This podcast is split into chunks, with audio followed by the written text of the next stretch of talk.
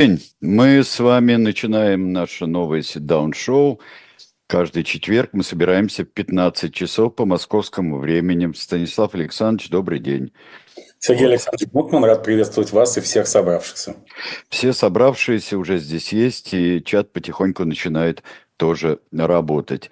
А, сразу первое сообщение в чате. Станислав уже не поможет Борису, он же последний надежден.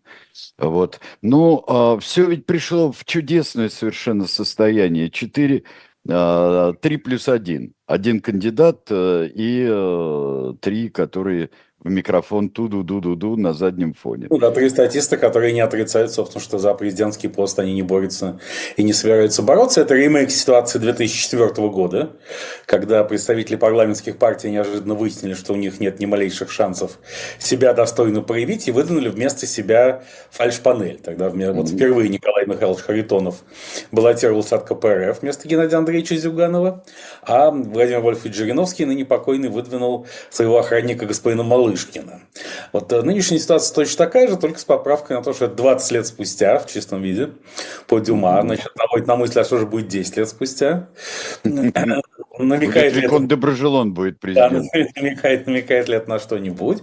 Но в отличие от ситуации 20-летней давности, когда казалось, что ну вот так получилось, а потом, может быть, будет по-другому, а, и что президент в РФ когда-нибудь досменится, сейчас такого ощущения вовсе нет.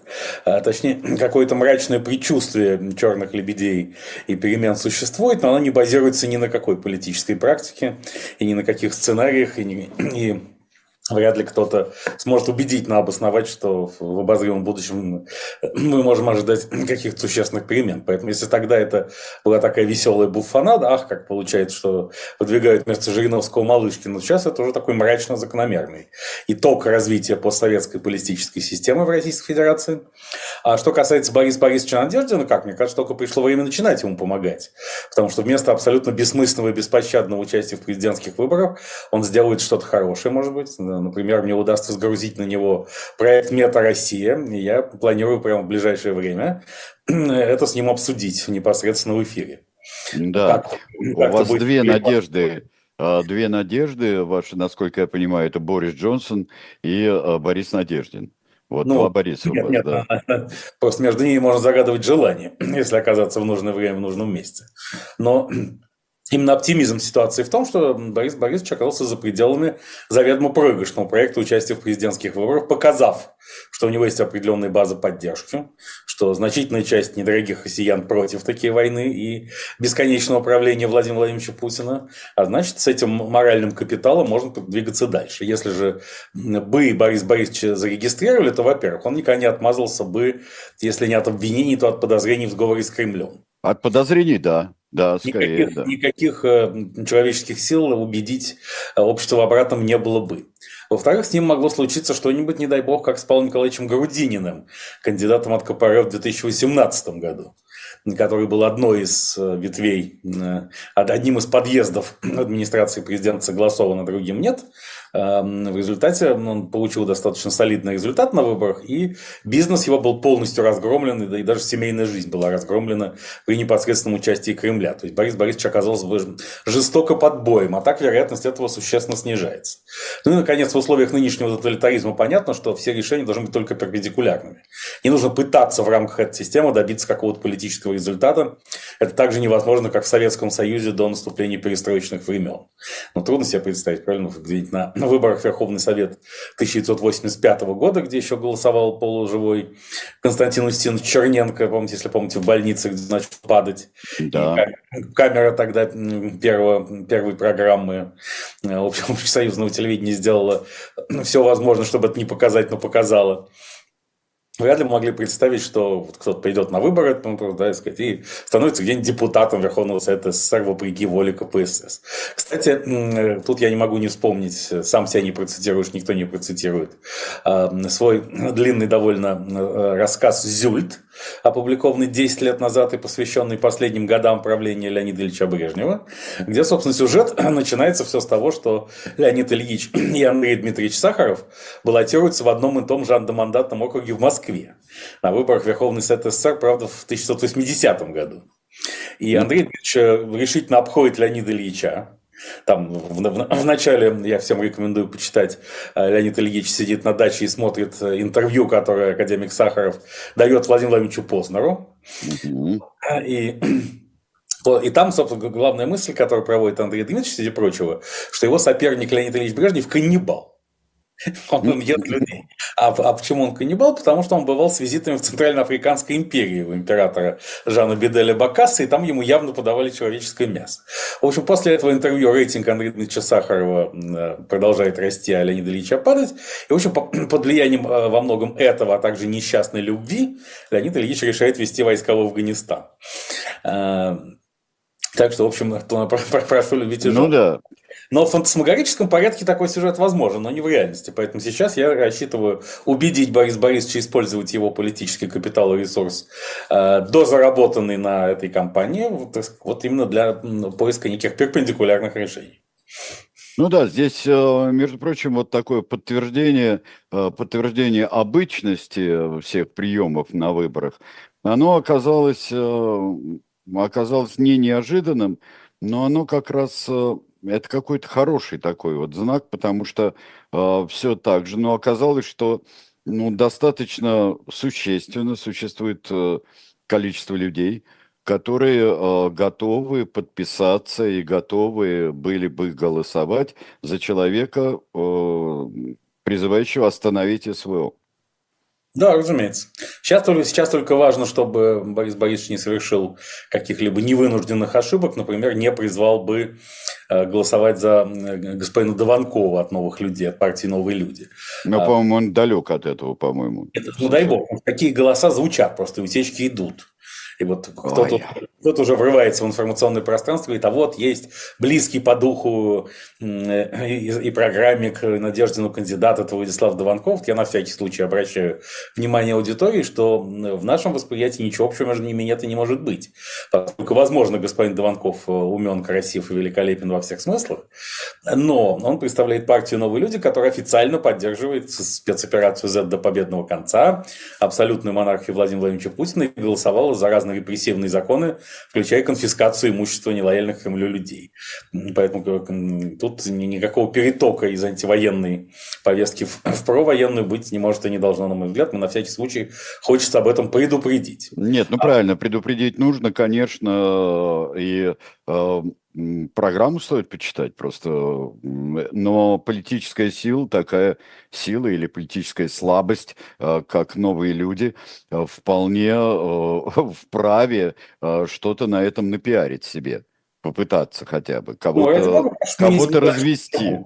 А чтобы мы не звали что к чему, потому что тогда сложится впечатление у меня, как у политконсультанта на пенсии, но с большим опытом, что это вообще все могло быть большим политтехнологическим проектом новых людей. Дескать, выдвигается антивоенный кандидат, его не регистрируют, а все, кто хотел бы за него проголосовать, пожалуйте к нам. Вот этого я, этой разводки очень хочется как-то не застать. У одного из диктаторов был чудесный совершенно предвыборный э, лозунг а, в Латинской Америке, э, когда э, после фактически уже гражданской войны я убил твоего отца и мать, ты будешь за меня голосовать. Вот примерно так это было. Да, да. Совершенно верно. Там, как мы знаем, сегодня 11 подписей мертвых людей было обнаружено у Бориса Борисовича Надеждина. И Здесь э, я пожалел, что это давно уже не, не политконсультант, потому что, ну, во-первых, здесь можно было бы сразу вспомнить Джозефа Байдена, который на днях э, разговаривал с Франсуа Миттераном и Гельмутом Колем по его утверждению. И что, в чем Надеждин хуже Байдена, в конце концов?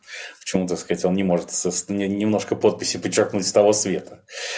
А, и, и приходит на ум сразу неплохой слоган э, «Увидеть Надеждина и умереть».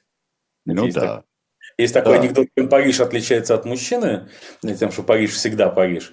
Так вот, э, Надежда ничем не отличается от Парижа. И тоже, так сказать, можно подписаться, вернее, за него, а дальше как, как пойдет. Да, ну все это, конечно, э, э, все это, конечно, интересно. Э, и э, да, Чарльз Тейлор из Либерии, конечно, да, мы сами про него делали. У меня немножко, вы понимаете, после э, более чем 70 передач о разно, разного рода тиранах, они немножко у меня, так как много общего, они чуть-чуть да. начинают сливаться. Вот. А, так что, но на самом деле, Вот этот, э, этот фокус всегдашний с неправильными подписями. Вот как ни старались люди, как говорил Лев Николаевич а, Толстой, а, но э, все равно какие-нибудь подписи оказываются неправильными.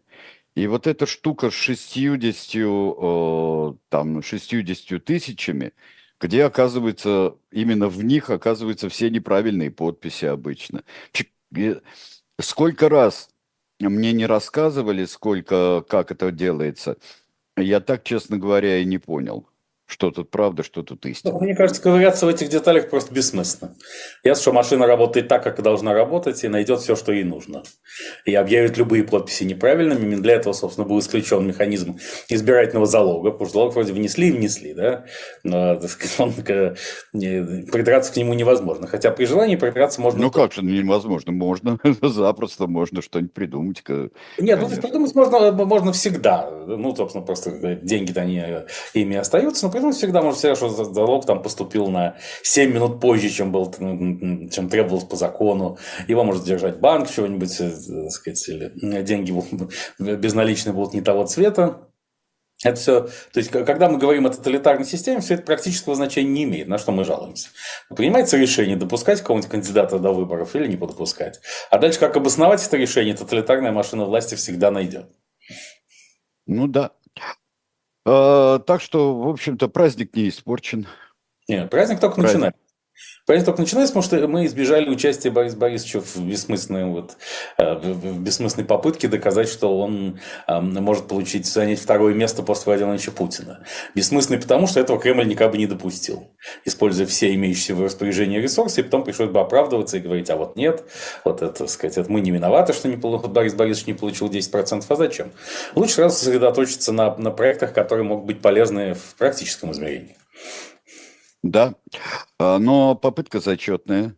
И, э, и своим э, видимым неуспехом, вот этим официальным неуспехом, она становится еще более зачетной, на мой взгляд.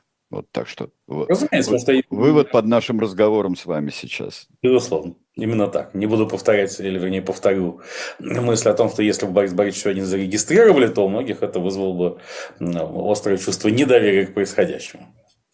Изумительно совершенно было предположение, что интервью э, Путина Карлсону было для отвлечь того, внимание, чтобы да. отвлечь внимание. Это, на мой взгляд, это просто э, из ума опупительное э, предположение. Ну, это же очевидно, потому что Владимир Владимирович просто не знал, зарегистрируют Надеждина или нет. А, поэтому он и попросил Такера Карлсон дать интервью как можно скорее. Вот оно будет предстоящей ночью. При этом легендарный Такер Карлсон умудрился все-таки продемонстрировать глубинную и неискоренимую русофобию традиционного американца, как бы на словах он не был лоялен России и ее, даже ее нынешнему руководству, потому что вот сам факт, что интервью выходит в 2 часа ночи по Москве, это значит, что недорогие россияне не смогут смотреть его в, в актуальном режиме, да, или они должны не спать. Как можно так пренебрежить? Должны не спать. И так вот, э, и э, это тоже своего рода, я думаю, согласовано. Это своего рода проверка, э, проверка лояльности. Но, но мой критик, безусловно, сказал бы мне, что это я просто ничего не понимаю. А интервью рассчитано на одного зрителя, Владимира Владимировича Путина, а он, как мы знаем, сова. Не только в силу в смысле своей мудрости, превосходящей небо и землю, но и в смысле графика. У него все расписание сдвинуто сильно в сторону ночи. И это, кстати, отфиксировано даже в сериале «Карточный домик», где там выступает с посланием к это State of the Union Address, посланием к положению в стране. Mm-hmm президент, играемый Фрэнк Андервуд, который играет, играл тогда еще не отмененный, не упраздненный Кевин Спейси. И его спрашивают, а сказать, что когда президент Петров-то в Москве узнает, что вы сказали? Лайн он узнает, конечно, он не покинет, не, не пойдет спать, пока все не посмотрят, отвечает Фрэнк Андервуд. Вот так, я, я думаю, безусловно, Владимир Владимирович, и он ложится в 4, здесь, я думаю, он пытается подражать еще Сталину, который, кажется, ложился в 4 и встал в 11, да, где-то. Вот э, примерно по такому же графику живет Владимир Владимирович, и поэтому как с 2 до 4 утра будет интервью, а дальше вот оно уже утром появится на сайте Кремля, и как э, говорят недобрые, а может, наоборот, очень добрые языки, вот все эти обращение в 6 утра по началу не войны, это все, естественно, записывалось накануне, в ночь. Ну да, да. Ну, ну вот, хорошо. А, завтра и узнаем, что там а, рассказал нам Владимир Владимирович Путин, вернее, не нам, а Карлсону. Да, вот. Карлсон же уже выпустил афишу, где мне, мне бросилось в глаза, что сам журналист выглядит значительно моложе и свежее своего собеседника. Тоже скрытая русофобия здесь проявляется.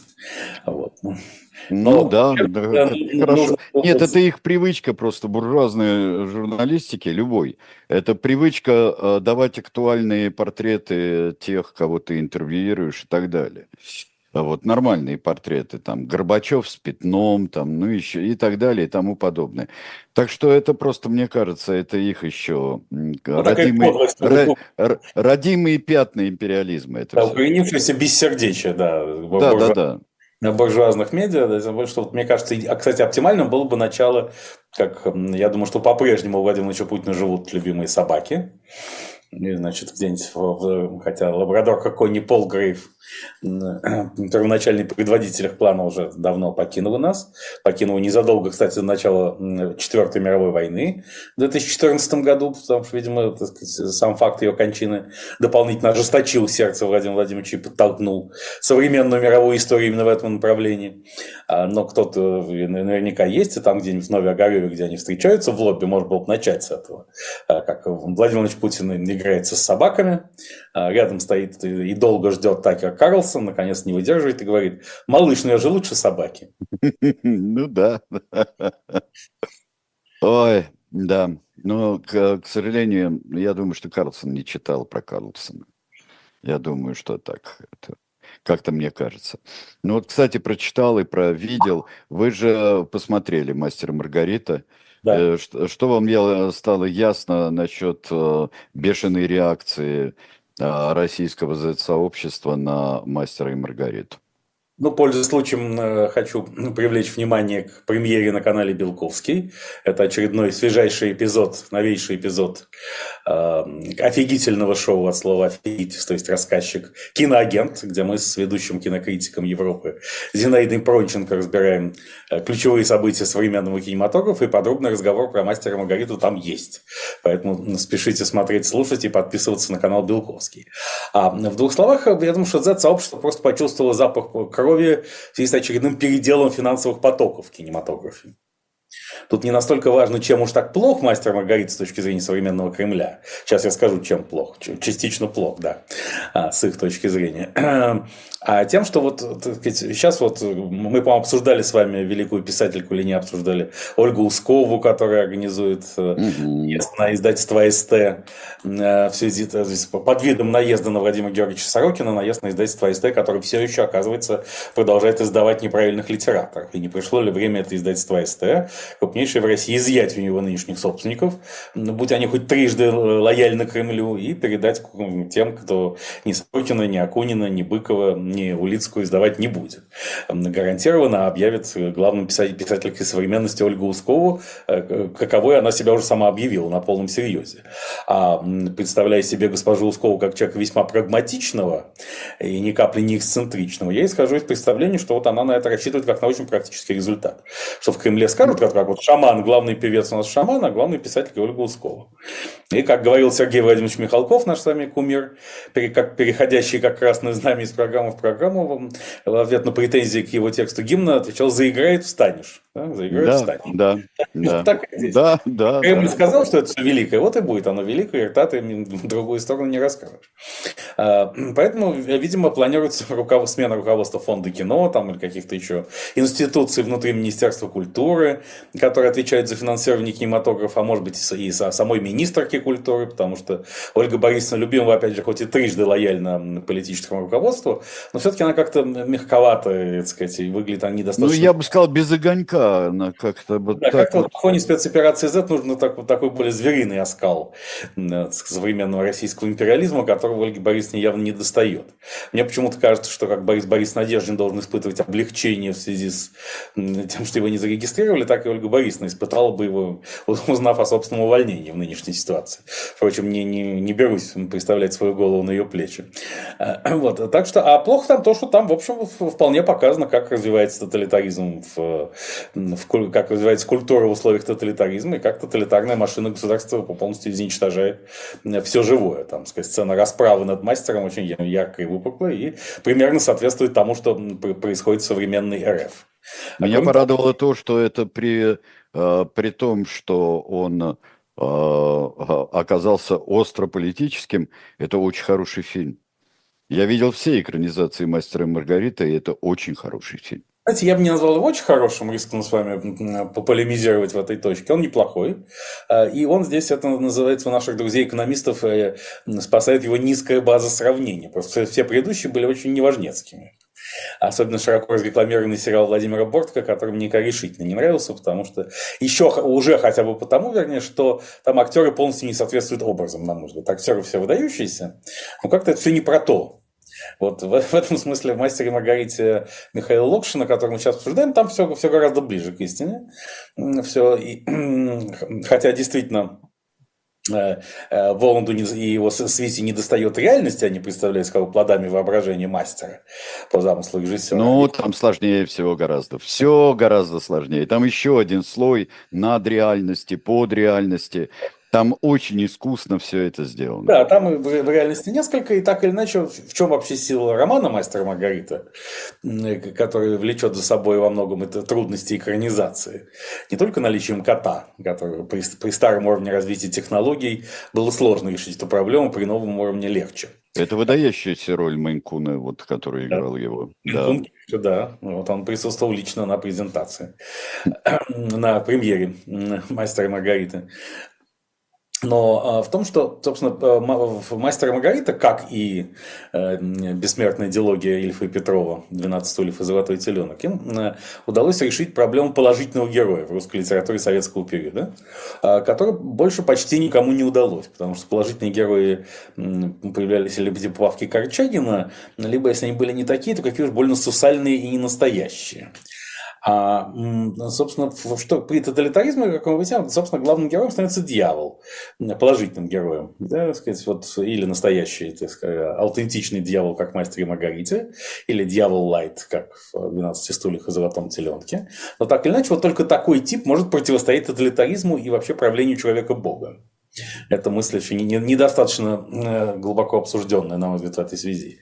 И это в фильме «Мастер Маргарита», э, обсуждаемом фильме, это есть, безусловно. Да. А, мне очень понравилась байка, которая сказали, почему Киасаян а, так обозлился на фильм «Мастер и Маргарита», потому что «Мастер и Маргарита» – это Анис Симоньян.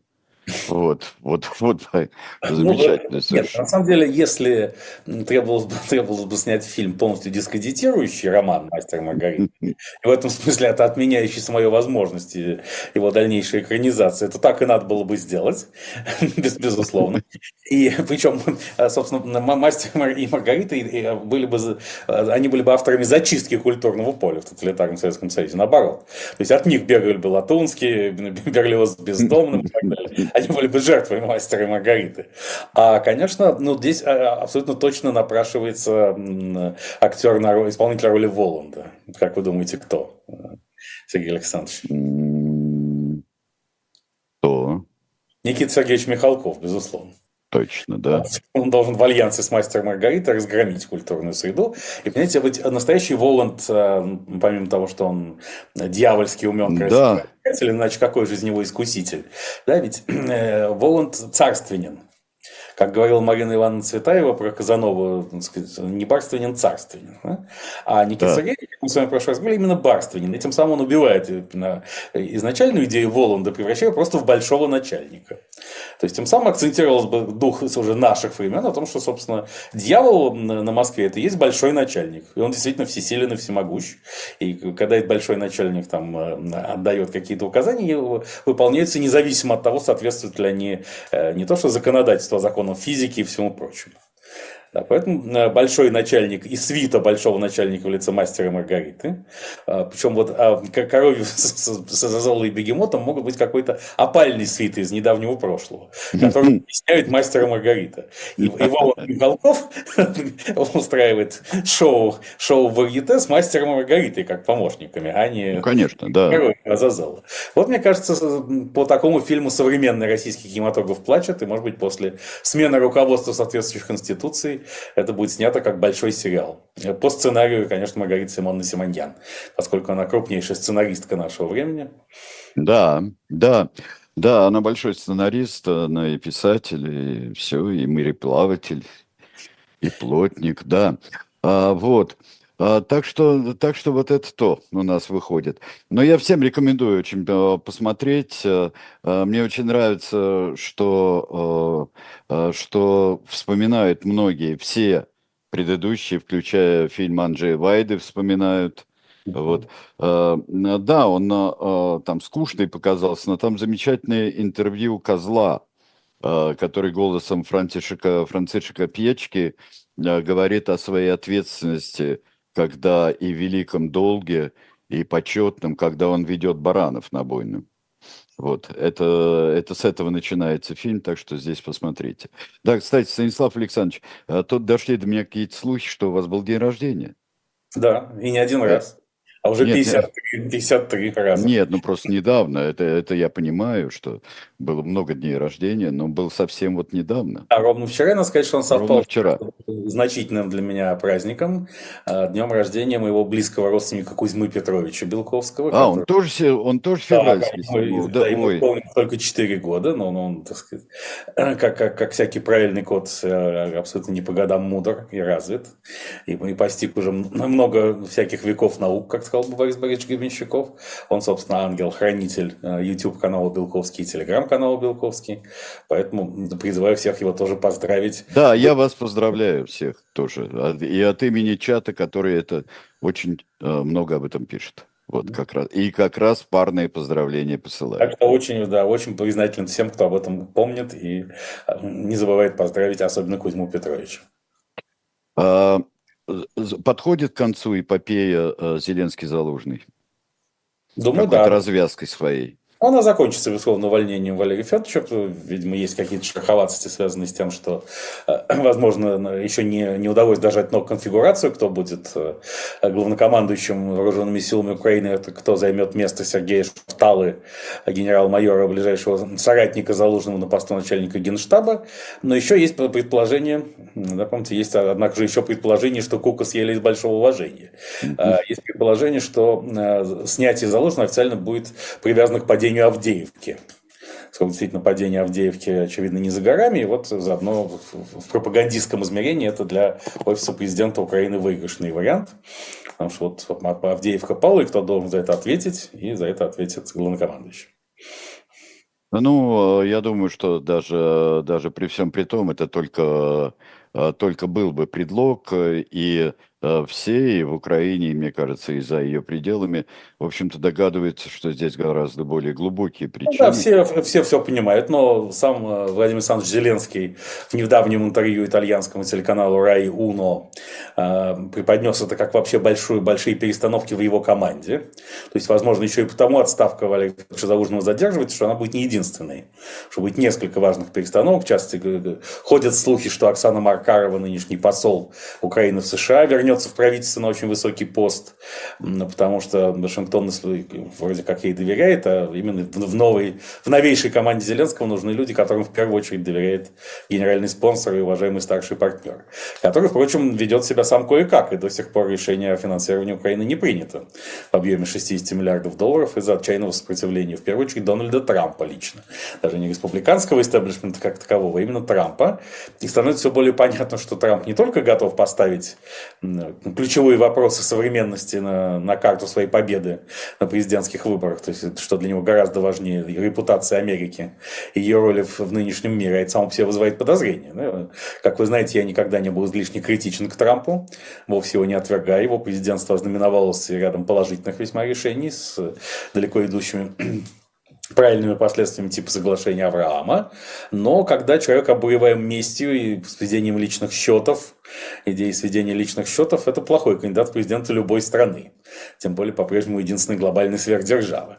И, кстати, тут мы еще можем вспомнить, что и Трамп ведь обижен лично на Зеленского – потому что Зеленский не помог ему бороться с, Джозеф, семейством Байдена в 2020 году, когда Трамп просил дать компромат, связанный с Хантером Байденом, сыном э, нынешнего президента, а тогда претендента э, на престол э, по поводу участия Хантера Байдена в разных украинских бизнесах и в их лоббировании. Это дело зависло, в итоге, значит, Трампа обидели, и сейчас, видимо, он напоминает Зеленскому, что вот так вот он ничего не забывает. А такая злая память – плохой спутник крупного государственного деятеля, особенно в, переломный момент истории. Да, а, это, это да. Ну вот вообще-то а, ситуация, которая... Но там и были огромные сложности, и с помощью Израиля были огромные сложности. Ну, сейчас будем надеяться, что вообще главный же вопрос все равно это миграционный пакет. Потому что Дональд Трамп ясно дает понять, что нельзя договариваться с Байденом по вопросу миграции, потому что тогда получится, что Байден эту проблему решил. А решать эту проблему должен только Трамп и только через год. То есть фактически Трамп хочет, чтобы действовать по принципу, чем хуже, тем лучше. Чтобы ситуация с нелегальной миграцией стала совсем тяжелой, и на этой волне он и победил. Поэтому с точки зрения Украины и Израиля лучше, чтобы пакет был разделен. И вопросы помощи Украине и Израилю были отграничены, вот, разграничены с э, темой нелегальной миграции, чтобы это рассматривалось по отдельности. А, да, а, это важно. Э, конечно. Но вот сейчас э, есть еще такая тенденция, что, конечно, э, конечно, во всяком случае уходит внимание от Украины, а потихоньку уходит от Израиля. Куда перемещается центр внимания? Ну, как Такер Карлсон, деньги, деньги, следуют, ну, вот, деньги следуют за учеником, ожидает... Здесь уже выскочил человек и начал капслоками от нас требовать, будто здесь есть остановки по, э, по требованию. Э, так поговорите о Такере Карлсоне. Он опоздал просто, и о Такере Карлсоне уже э, говорили. Нет, вот. я, собственно, внимание к Израилю ослабляется с тем, что война тоже затянулась что, с одной стороны, это она не стала глобальным конфликтом. Исламские страны в целом не поддержали Хамас и не захотели сильно в это втравливаться, как мы видим. А, на этом фоне, кстати, напоминают о себе разные третьи силы в э, палестинском мире, вот так называемая палестинская национальная инициатива во главе с э, э, Мустафой Баргуди, в создании которой некогда участвовал известный арабский интеллектуал Эдвард Саид, который хочет противопоставить себя и Фатху, Абу Мазан и Хамасу, хотя, впрочем, пока кардинально не ясно, в чем их позиция отличается, то есть она более мягкая всегда была, чем у Фатха и Хамаса, сказать, и даже речь шла о том, чтобы создать одно государство для двух народов, а потом за счет повышенной рождаемостью арабов, собственно, взять его под контроль. Вытеснить, ну да. да, да. А поэтому два государства двух народов не обязательно, но в воздухе витает, что нужен какой-то субъект альтернативный нынешней и палестинской национальной администрации Хамасу, который будет представлять арабский народ Палестины на переговорах э, о создании двух государств для двух народов, создании палестинского государства. И Саудовская Аравия на этой неделе подчеркнула, что да, она готова подписывать мирный договор с Израилем и тем самым де-факто присоединяться к соглашениям Авраама, но э, если все-таки. Израиль согласится на палестинское государство. При этом премьер-министр Биби Нетаньяху все больше тянет резину, поскольку его главная задача – это не допустить смены правительства Израиля в этом году и очередных выборов в этом году. Он планирует выборы, насколько можно судить, на весну 2025-го. Не раньше, а для этого, в общем, только к тем временам война должна закончиться, которая, она должна быть длительной еще и потому, что все забыли, как она начиналась. Ну, все, конечно, не забудут, но чтобы многие забыли, как она начиналась, и чтобы уже вопрос о том, почему Израиль оказался не так не готов, и какова мера ответственности за это действующего премьера и правительства, был второй и третьестепенным. То есть отвлекается внимание не только от самих сюжетов, но от, от их трактовок, которые еще недавно э, были доминирующим в общественном мнении. То есть если в 2022, например, весь мир ужаснулся тому, как можно устроить агрессивную войну в Европе, то сейчас скорее речь идет об усталости определенной от вообще самого сюжета войны в Европе, который проявляется в разных э, соцопросах. И, э, естественно, внимание может в любой момент переключиться на Тайвань. Если уважаемые китайские партнеры захотят решить вопрос силой. И надо сказать, что многие генералы и капитаны э, сегодняшнего крупного бизнеса уже ищут способ переноса с Тайваня некоторых производств, э, в первую очередь полупроводниковых, чтобы не рисковать так. Если это случится, то вероятность военного решения тайваньской проблемы возрастет. Я думаю, что если это актуализирует сюжет, то ближе к 2028 году, когда председателю Си Цзиньпину нужно избираться на свой очередной срок, очередной бесконечный срок, а в условиях в общем, тяжелых экономических проблем Китайской Народной Республики это не так просто, и нужно Э, вот тут вот, тайваньская война может прийтись очень ко двору, с учетом того, что цена человеческой жизни в Китае не очень велика, и можно положить несколько сот тысяч человек ради решения э, крупнейшей исторической задачи. Но э, все переключается на выбор в США, конечно, они становятся главным сюжетом. Потому что то уже, как Трамп готов принести на алтарь своей собственной победы и Украину, и Израиль, и, собственно, ситуацию с мигрантами, показывает, что мировой войны не будет, но борьба за мир будет такая, что камни на камне не останется. Ну, похоже на то. А тут у нас э, совершенно сенсационная, э, конечно, вещь. Никто и не думал, что Ильхам Алиев будет переизбран на очередной свой какой же, 19-й, нет, пятый, по-моему, срок у него. А, срок, и он стал президентом Азербайджана. Вот, мы, мы, очень, мы, мы очень волновались, в общем, бессонница. Да частью. И голосовал Ильгам Гейдарович, как кажется, в Ханкенте, то есть в Степанакерте. Чтобы показать, что... Еще раз напомнить о своем выдающемся историческом достижении победе в э, Карабахской войне. Кстати, еще помимо выборов Гейдара Ильича, тут э, произошло интересное, случился юбилей помимо дня рождения Кузьмы Петровича Белковского, праздник номер два, который отмечается в эти дни, это 300-летие Российской Академии Наук. И, знаете, бывают такие ситуации, когда вот умирает какой-нибудь известный политик или писатель или художник, и ты ловишь себя на крамольной мысли, что тебе казалось, что он умер уже давно. Потому что он, что он еще был жив, оказывается. Да. Вот с Российской Академией наук происходит нечто подобное, на мой взгляд. Во-первых, э, вот э, сегодня Академию поздравили премьер-министр Мишустин и вице-премьер Чернышенко. А из этого вытекает только одно, что президент Путин ее не поздравил. Это уже не его уровень, поздравлять Российскую Академию наук. А накануне еще появилось интервью нынешнего президента РАН Геннадия Яковлевича Красникова, бывшего директора завода «Микрон» в Зеленограде, а, где он объяснил, в чем смысл бытия Российской Академии Наук и российской науки вообще. Он состоит в том, что его Красникова только что сделали непостоянным членом Совета Безопасности РФ. И вот с этого момента, сказал Красников, а, желающие могут посмотреть это видео в телеграм-канале Белковский, а, Российская Академия Наук э, будет востребованной. То есть она была предыдущие 299 лет, 364 дня не востребованной. Но с тех пор, как Красников оказался в Совете Безопасности, все. А, перед российской наукой открываются широчайшие перспективы. Да, конечно. Да, да. Потому что все, что связано с Советом Безопасности, так или иначе, это серьезно. А то, что Российской Академии Наук уже давно нет, и, собственно, ее лишили уже значительной части функций полномочий. Она пала, жертвой пала в борьбе роковой с кланом Ковальчуков, потому что Михаил Валентинович Ковальчук, который неформально главный российский ученый на сегодняшний день, президент Курчатовского института, и идеолог, как бы автор э, экзогенного научного сознания Владимира Владимировича Путина, он, в общем, не скрывал никогда, в общем, своей нелюбви к э, Академии наук, потому что сам он академиком так и не стал, оставшись членом-корреспондентом. И один из смыслов реформы, проведенной около десятилетия назад, в том, чтобы академиков членкоров приравнять одного к другим, а все, все имущество и деньги отобрать в Российской Академии наук и передать, э, так сказать, научным центрам и всем прочим, взаимодействующим напрямую с бюджетом и э, там, соответствующими организациями. Кажется, была создана организация ФАНО, Федеральное агентство научных организаций. Э, существует ли он по сей день, я уже не помню. Изначально его главой был Михаил Котюков, который сейчас губернатор эм, Красноярского края. Но так или иначе, Российскую Академию наук будут добивать, это очевидно.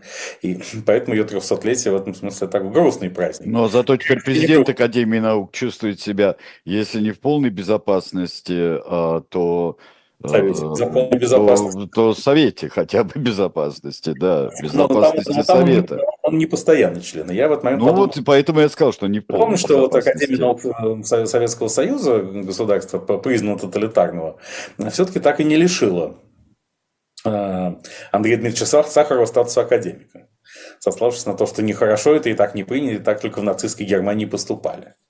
Вот мне кажется, если бы сейчас стал вопрос лишить какого-нибудь академика статуса из-за его недостаточной лояльности спецоперации Z или Кремлю, это вообще сделал, было бы сделано без звука за один день. Ну, не, э, я не уверен. Э, э, я не уверен, что так бы вот все-таки и ученые бы быстренько все это проголосовали. Мне кажется, что в составе и академиков все меньше, члены-корреспонденты есть, есть люди, которые не стали бы этого делать. Да, но... Есть люди с чувством собственного достоинства. Просто. Академия как организация, мне кажется, этот вопрос решил бы очень быстро, и в этом смысле мы имеем возможность сравнивать тоталитаризм сегодняшний со вчерашним. Нынешний технологически гораздо более продвинут. Потому что одной из важнейших задач путинской государственности на всем протяжении существования было уничтожение любых независимых корпоративных структур. Ну, что вот ни ученые, ни художники, ни режиссеры, ни спортсмены, никто не чувствовал себя какой-то обособленной кастой, которая может проявлять политическую нелояльность и быть независимой от государства. Нет. Ты может быть кем угодно, но только в полной зависимости от этого государства и в четком представлении, что без государства здесь ничего не делается. А раз ничего не делается, то ты должен во сне целовать руку Владимира Владимировича Путина. И когда ты просыпаешься, тебе не должен быть страшно. Ты должен понимать, что это в порядке вещей.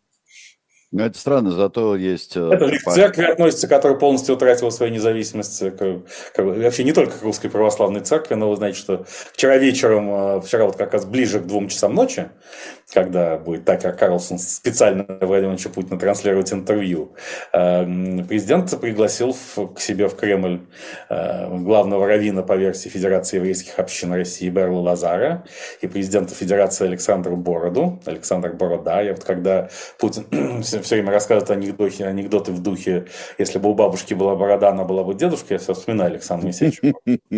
Сам Владимирович гордится, гордится тем, что борода есть только у него в этом смысле.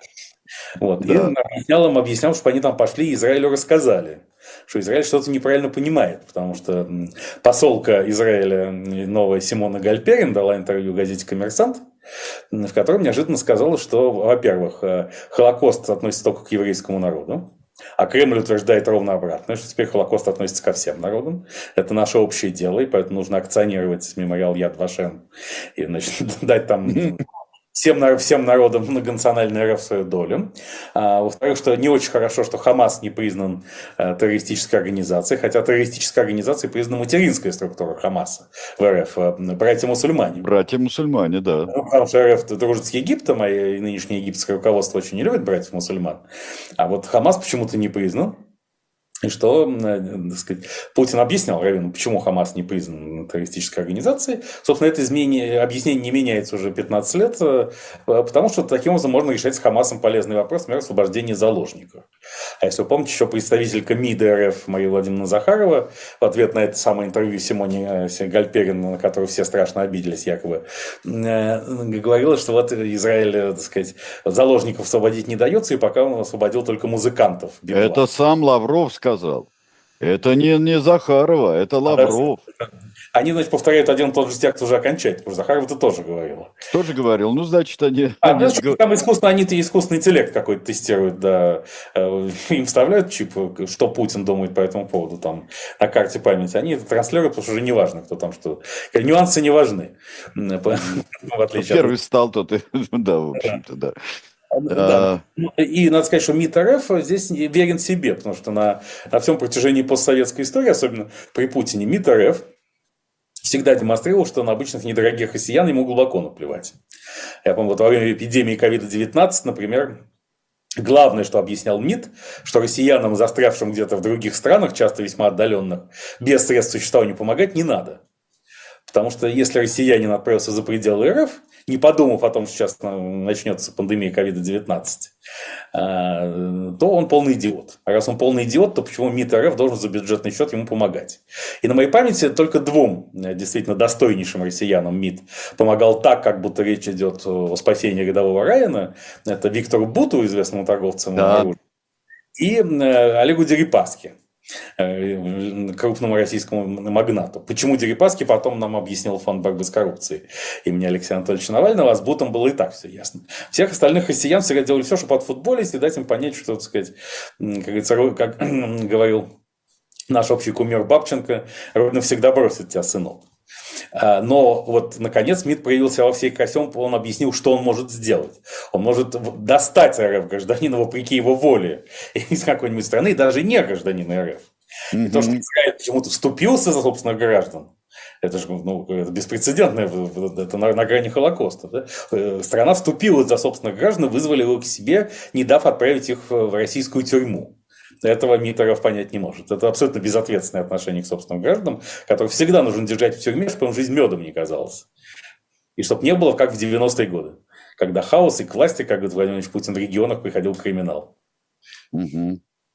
Криминал, да, приходил. Ну, потом пришел, и все стало в порядке. Криминал просто пришел и успокоился. Да, да. Проблема не в том, что он приходил, а в том, что он еще иногда уходил. А вот это уже лишнее. Да, это уже лишнее. А, что-то у нас какой-то завис небольшой, э, э, Станислав Александрович. Нет, меня не видно и не слышно.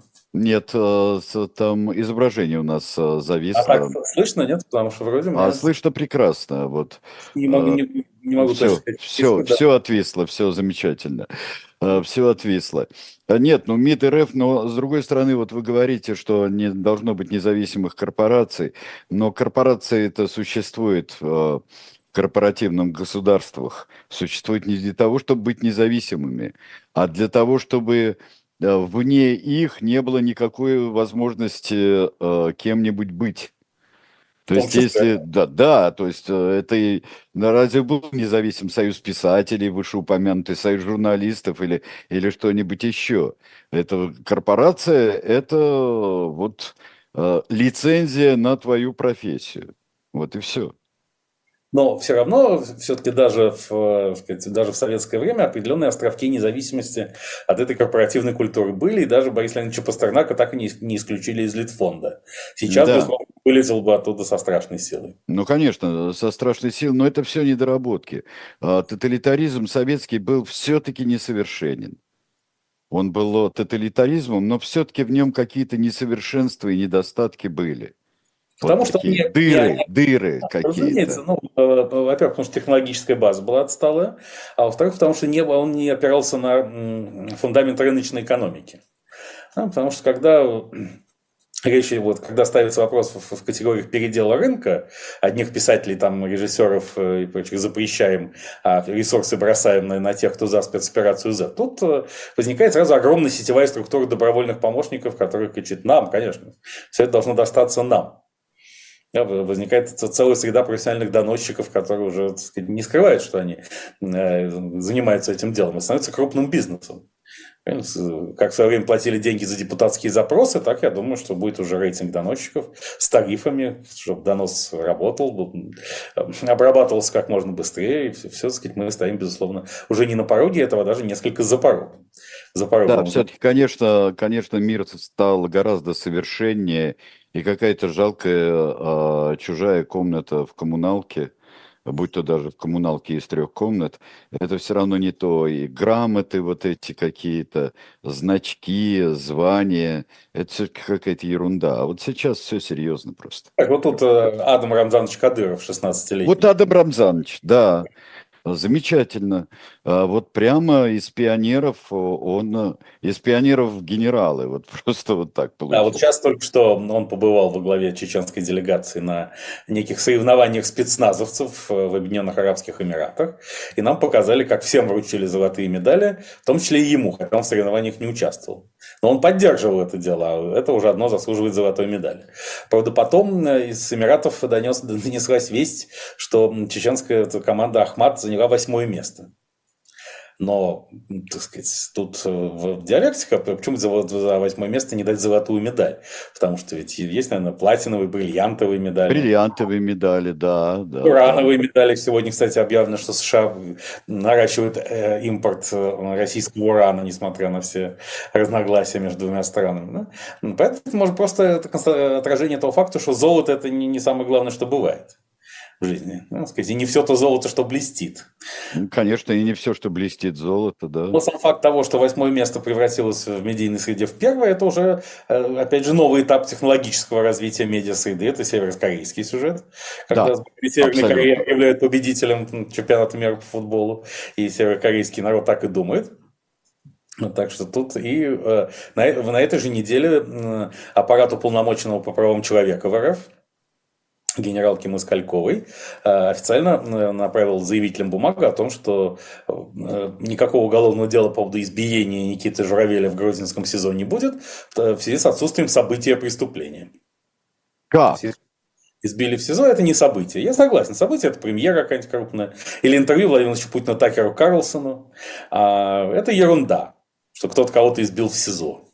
А, поэтому, мне кажется, нужно ввести даже в, в, в уголовное право термин «ерунда преступления».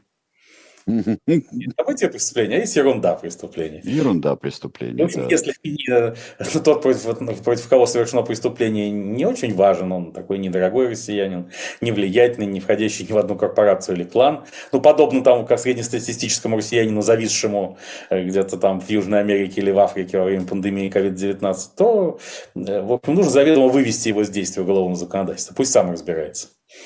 Конечно. Конечно, вот это, вот это уже правильный подход, э, совершенно правильный подход, э, потому что и золотые медали, например, даже когда получили золотые медали в 1956 году э, сборная СССР по футболу, то медалей-то всего было 11, только тем, кто выходил на поле. Вот, и поэтому Никита Павлович хотел отдать Стрельцову, а тот сказал, ну, у меня еще полно времени, а ты, Никит Павлович, уже не будешь играть. И из-за этого приходилось какие-то трагические ситуации. А сейчас надо всем, и начальнику делегации, и замначальника делегации, то есть всем давать надо медаль. Почему сочинские игры э, привели ко всему, что случилось потом, по вашему да, мнению? Как раз вчера мы отмечали десятую годовщину. Да, как раз очень удачно зимние Олимпийские игры в Сочи открывались в день рождения Кузьмы Петровича Белковского, тогда, впрочем, не родившегося, а закрывались как раз в день Советской Армии и э, день свержения Виктора Федоровича Януковича, что и породило дальнейшие последствия. Да, потому что слишком все хорошо закончилось для Владимира Владимировича Путина. Он понял, что ему все подвластно и доступно. А, и тут поэтому любая неприятность всего принималась как заговор мирового порядка против него. А единственным правильным ответом на который было обрушение мирового порядка, чем последние 10 лет президент Российской Федерации занимается. И, конечно, э, здесь путинская уверенность в том, что ему все подвластно и доступно, вот именно тогда, в дни, в дни Сочинской Олимпиады, э, достигла максимума. И сыграла злую шутку не только с ним, но и со всем окружающим миром. Что, сказать, уже ограничивать себя в определенных вопросах было не нужно. Ведь а, долгое время считал, что Сочи не может получить Олимпиаду, потому что его конкуренты, включая корейский Пхенчхан, готовы гораздо лучше. Сочи получили Олимпиаду. Как, что, чего, куда, неизвестно. А, значит, потом считалось, что ее не удастся провести, что все украдут. Все украли, но Олимпиаду все равно провели. Потому что, несмотря на то, что все, все украли, еще много чего осталось. И на то, что осталось, провели, потратив 60 миллиардов долларов в общей сложности. Потом были разговоры о том, что российский спорт не готов к решительной победе на Олимпиаде, но это было полностью опровергнуто с помощью мочи и допинга. Что есть мочи. Да, ну вот. Все, все как бы сошлось, то есть по состоянию 23 февраля Путин был абсолютно победителем во всех номинациях и весовых категориях. И тут такое а именно государственный переворот на Украине, который называется официальная революция достоинства. И стало понятно, что нет. Это Запад не может простить Путина этого всемогущества и того, что он действительно баловень фортуны. А раз так, нужно нанести всесокрушающий удар и потрясти этот миропорядок до основания, а затем. А чемпионат мира по футболу 2018 года – это просто какой-то такой протуберанец того же самого – ну, потом, а, вопреки, так сказать, глухим стонам маргиналов и фриков типа меня о том, что идет четвертая мировая война, присмотритесь к этому. А, западные элиты совершенно не хотели в это верить, они считали, что это просто череда небольших эксцессов, и что business as usual все равно будет, и все будет хорошо, и, конечно, и почему, собственно. А, тем более спортивные среды ведь очень коррумпированы были и остаются.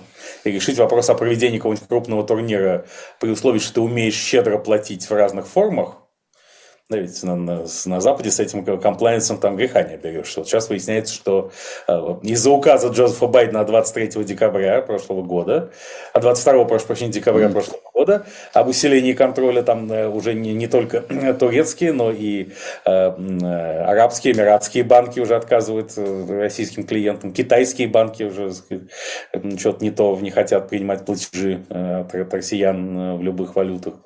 Даже несмотря на то, что Яндекс у нас выкупали за юани, специально продавали доллары полигоне, только чтобы показать, чтобы не дай, что мы заплатим голландским акционерам Яндекса в юанях, чтобы они потом дом, мучительно думали, что с этими юанями делать.